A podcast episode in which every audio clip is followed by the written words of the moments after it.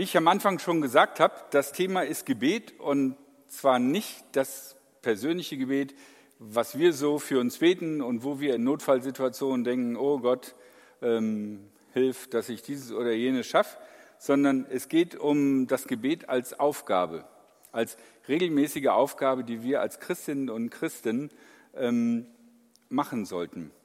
Und ähm, normalerweise ist es so, dass ich, wenn ich eine Predigt mache, möglichst mich auf einen Text konzentriere, weil man dann in dem Text wahrnehmen kann, was in diesem Text drinsteckt und auch den Kontext sieht. Heute mache ich mal was anderes. Heute werde ich euch einfach mal durch eine ganze Reihe von Bibelversen schleudern.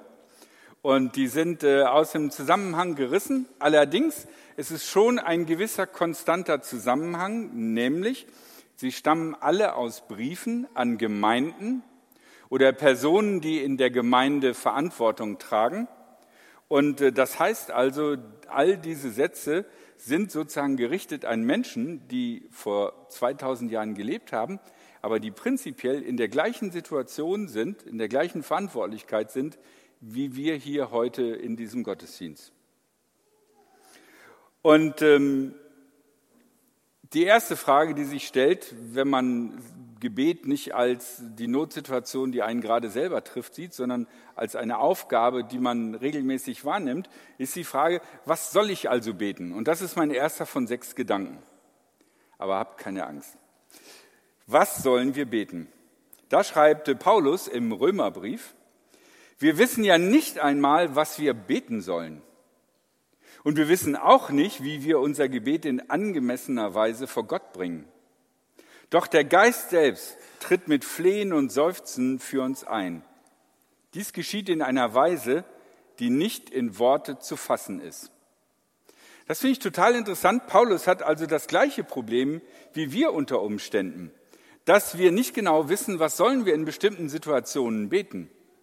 Und er ist da ganz beruhigt, denn er sagt, Gott macht nicht einfach automatisch das, was wir bitten, weil da käme auch oft Murks raus, sondern der Heilige Geist überträgt unser Gebet und überträgt es in die Perspektive Gottes.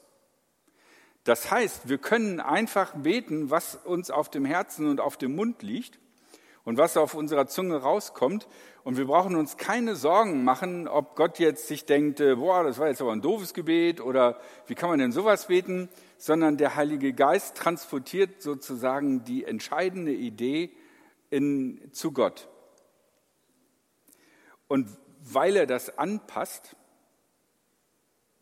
könnte es auch sein, dass das eine Gebet, was ihr neulich gesprochen habt, nicht gehört worden ist. Weil, wenn Gott das wortwörtlich genommen hätte, wäre vielleicht Murks dabei herausgekommen. Aber die grundlegende Idee ist, was immer wir auch beten, was immer wir auch zu Gott sagen, wir können sagen, was uns auf dem Herzen liegt. Der Heilige Geist wird die Sache übersetzen und wird das in angemessener Weise vor Gott bringen. Okay, das ist der erste Gedanke. Der zweite Gedanke, die Frage ist, wie oft soll man denn beten? Also Zähneputzen streiten die Leute sich ja noch, habe ich gelesen, ob man nur einmal am Tag oder zweimal am Tag Zähne putzen soll. Wenn man zu viel Zähne putzt, ist es auch wieder nicht gut, weil dann schabt man irgendwie äh, die Beschichtung der Zähne weg. Also wie oft soll man beten? Muss man äh, ja, das dauernd machen oder gibt es auch ein zu viel anbeten? Und da schreibt Paulus im Epheserbrief, betet und bittet zu jeder Zeit. Lasst euch dabei vom Heiligen Geist leiten. Seid dabei stets wachsam und hört nicht auf, auch für alle Heiligen zu beten. Für alle Heiligen sind nicht die einen Sankt im Namen davor haben, sondern in der Zeit des Neuen Testamentes ist äh, alle Heiligen äh, quasi ein Terminus, der alle Christinnen und Christen meint. Betet also zu jeder Zeit und lasst euch vom Heiligen Geist leiten und seid dabei stets wachsam. Das erste ist, ihr könnt zu jeder Zeit beten. Es muss keine Kirche sein, es muss kein heiliger Moment sein, es muss nicht die stille Zeit sein, es muss nicht eine halbe Stunde Lobpreis durchgelaufen sein. Ihr könnt im Bus beten. Ihr könnt auf der Arbeit beten. Ihr könnt auf dem Klo beten. Ihr könnt, äh, wenn ihr im Kino seid, beten, wenn der Film extrem langweilig ist. Oder ihr euch schon denken könnt, wie er ausgeht, aber ihr müsst noch sitzen bleiben, weil die Leute, mit denen ihr gekommen seid, äh, die wollen den Film noch zu Ende sehen und fragen sich gerade, wie endet dieser Film. Oder aber ihr könnt euch auch wirklich bewusst hinsetzen und sagen, ich bete jetzt ganz konzentriert und mache nichts anderes, als nur, dass ich bete. Dann ist interessant, er sagt, lasst euch vom Heiligen Geist äh, leiten. Das heißt, der Heilige Geist übersetzt nicht nur, sondern der Heilige Geist leitet uns auch. Das heißt, er hilft uns auch, äh, ähm, Ideen zu haben, für was wir beten können. Und dann ist ein ganz wichtiger Punkt, seid wachsam dabei. Ich verstehe das so, ich weiß nicht, manchmal dröppelt man so durchs Leben und denkt gar nicht so drüber nach und kriegt gar nicht mit, was so um einen herum passiert. Und äh, ich stelle mir unter seid wachsam vor, dass wenn man irgendwie durch die Gegend schlurft und gerade in Gedanken ist und ähm, ja, wenn man Menschen sieht, wo man denkt, dieser Mensch sieht aus, als wenn er ein Gebet bräuchte, dass man einfach im Vorbeigehen still für diesen Menschen betet und sagt, äh, Herr, dieser Mensch sieht sehr beladen aus, bitte segne ihn. Oder wenn man an einer Kasse gerade steht und wartet und sich gerade ärgern will darüber, dass keine zweite Kasse aufgemacht wird, dass man sich einfach die Leute, die um einen herum sind, äh, anguckt und sich überlegt, gibt es da jemanden, für den ich beten könnte? Das stelle ich mir vor unter seid wachsam dabei. Lasst euch vom Heiligen Geist leiten und seid wachsam. Denkt daran, hey, ich könnte jetzt einfach auch mal für irgendeine Person beten. Wehe, ich erwische euch jetzt beim Beten, während ich hier predige. Jetzt, muss, jetzt müsst ihr zuhören, aber gleich. Ein möglicher Startpunkt könnte sein, zu überlegen, Heiliger Geist, was möchtest du, dass ich bete? Wenn ihr irgendwo lang geht und ihr wisst, ihr begegnet eine ganze Reihe von Menschen, dass ihr euch einfach sagte, wo könnte ich für beten? Oder aber wenn ihr euch hinsetzt und sagt, ich will jetzt wirklich eine Gebetszeit machen, äh, dass ihr anfangt mit diesem Wunsch, dieser Bitte, Heiliger Geist, bitte leite mein Gebet und gib mir gute Ideen. Okay, Punkt 3. Eine andere Sache, die Paulus im Kolosserbrief schreibt, jedes Mal, wenn ich für euch bete, danken wir Gott, dem Vater unseres Herrn Jesus Christus. Das finde ich auch einen spannenden Gedanken. Äh, wir beten manchmal für Leute, die in Not sind und sehen dann die Not dieser Leute an. Aber wir sehen gar nicht, dass diese Menschen vielleicht auch ein Geschenk sind. Oder wenn wir Stress mit einem Menschen haben, dann überlegen wir, äh, was Gott an dem ändern sollte, damit es uns besser geht. Aber können wir Menschen auch einfach sehen als etwas, für das wir dankbar sein können?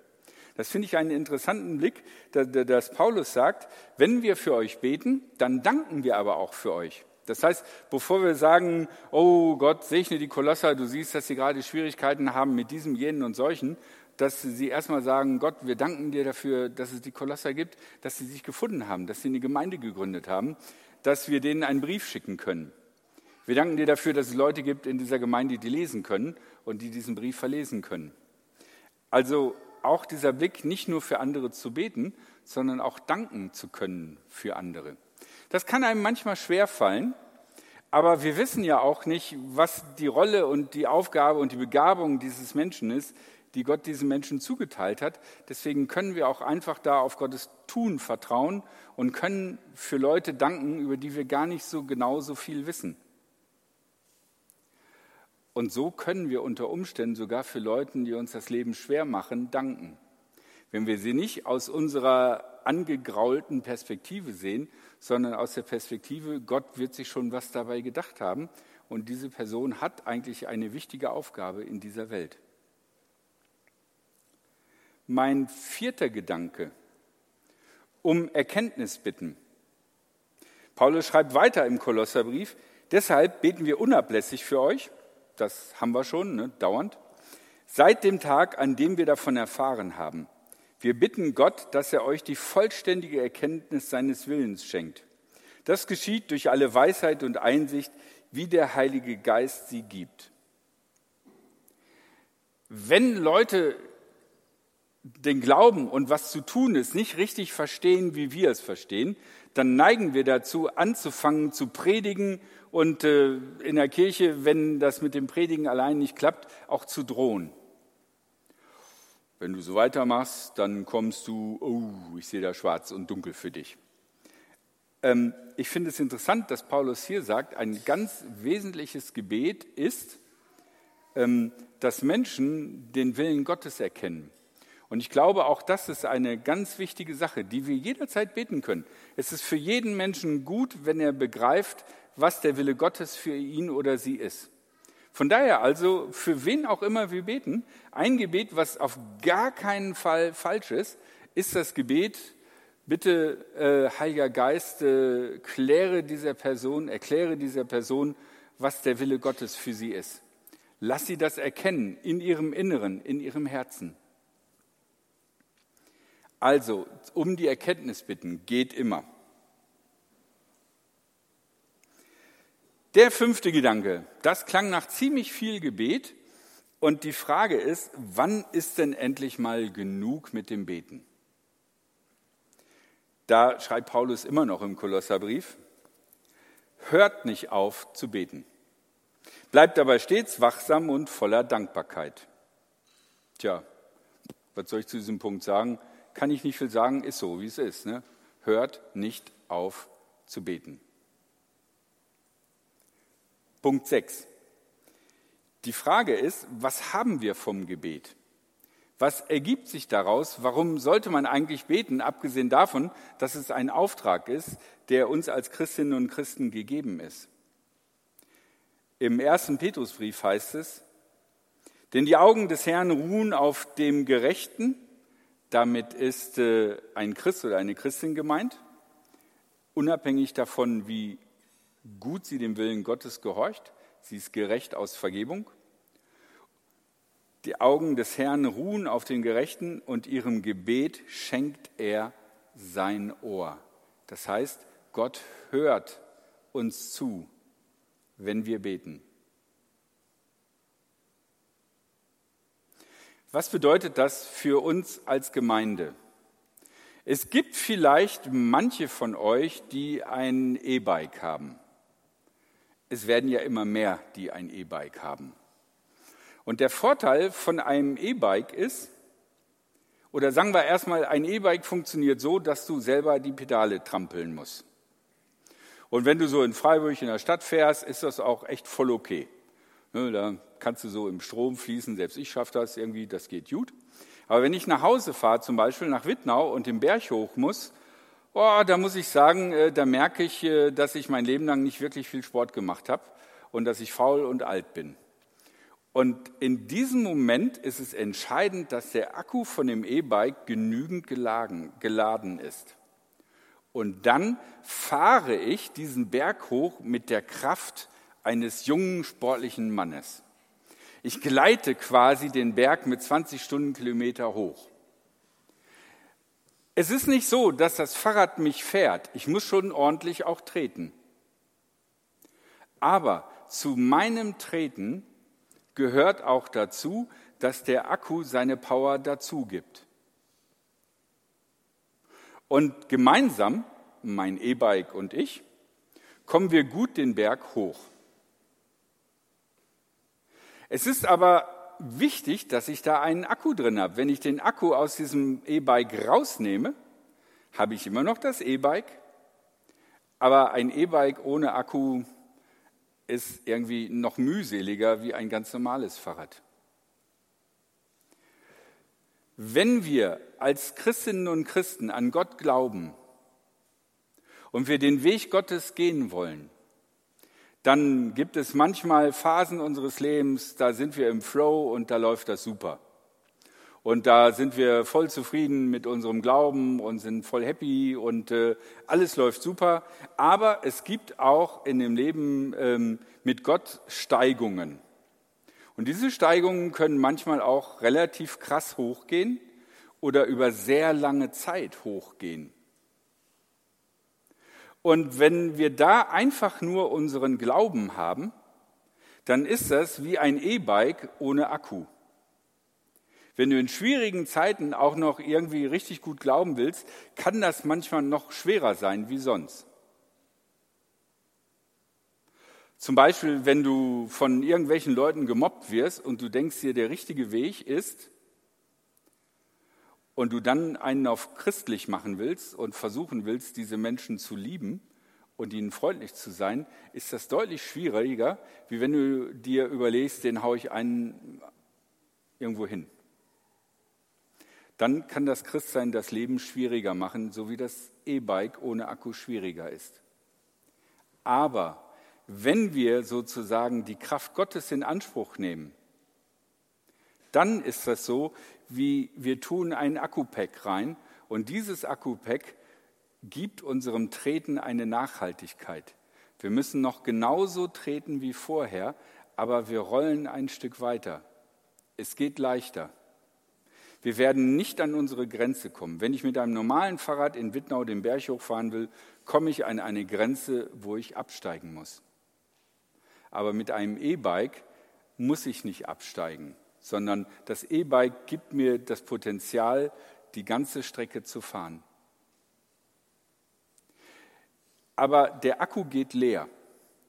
Es ist traurig, aber der Akku geht leer. Und dann muss man den Akku aufladen. Und zu Gott zu beten, mit ihm im Gespräch zu sein, ist quasi, dass wir diese Gotteskraft aufladen, die in uns wirkt. Und da kann ich nicht sagen, boah, jetzt habe ich diese Woche schon den Akku aufgeladen, äh, das reicht jetzt. Kann ich sagen, aber ich werde sehen, es reicht unter Umständen nicht. Bei dem Akku ist es glücklicherweise so, der hat eine Anstand, eine, so eine Ladeanzeige. In unserem Leben merken wir oft erst dann, dass der Akku leer ist, wenn er so leer ist, dass es uns nicht mehr gut geht. Deswegen ist es wichtig, dass wir regelmäßig beten. Und das gilt für unser persönliches Leben wie auch für die Situation einer Gemeinde. Als Gemeinde haben wir ein gemeinsames E-Bike. Wir wollen einen gemeinsamen Berg fahren und es gibt leichte Zeiten und es gibt schwierige Zeiten. Und wir brauchen auch als Gemeinde ein Akku-Pack, was unser Strampeln und Planen und, und Durchführen und, und Schaffen und Scheitern nach vorne bringt. Und deswegen ist es wichtig, dass wir als Gemeinde für die Gemeinde beten. Und da ist die Frage, wer ist das? Wer ist dieses Wir? Sind das die Hauptamtlichen? Sind das die Hauptamtlichen plus die Gemeindeleitung? Ich würde mal ganz frech behaupten, das sind wir alle, die wir hier sitzen. Wir alle, die wir vielleicht das Video nachher angucken. Wir alle, die wir im letzten Monat oder in den letzten drei Monaten mal hier in dieser Gemeinde waren und sagen würden, diese Gemeinde ist ein Ort, der mir persönlich wichtig ist. Unsere Aufgabe ist es, das Akkupack der Gemeinde zu laden mit Gebet. Wie oft habt ihr gehört. Ob ihr immer das Richtige betet, ihr wisst, es ist nicht ganz so wichtig. Der Heilige Geist hilft und vertritt uns. Was wir beten können, wir können danken und wir können konkrete Anliegen nennen. Wir können uns leiten lassen vom Heiligen Geist. Und wann ist genug Gebet? Nicht, wenn äh, das Spendenziel erreicht ist oder zehn Predigten hintereinander gut waren, sondern es ist Tag für Tag, Woche für Woche, Monat für Monat notwendig. Und was haben wir vom Gebet? Gott hört diese Gebete. Egal, ob sie hier im Gottesdienst gesprochen werden oder auf der Arbeit oder im Bus oder auf dem Klo oder über YouTube irgendwo in der Welt. Das ist unsere Aufgabe als Christinnen und Christen, das Gebet. Wenn ihr morgen früh, und ich hoffe, ihr tut es, die Zähne putzt, denkt daran, irgendwo nach der Zahnputzzeit sollte auch eine Gebetszeit sein, die sowohl euren Akku wie den Akku dieser Gemeinde und den Akku der Christenheit lädt. Amen.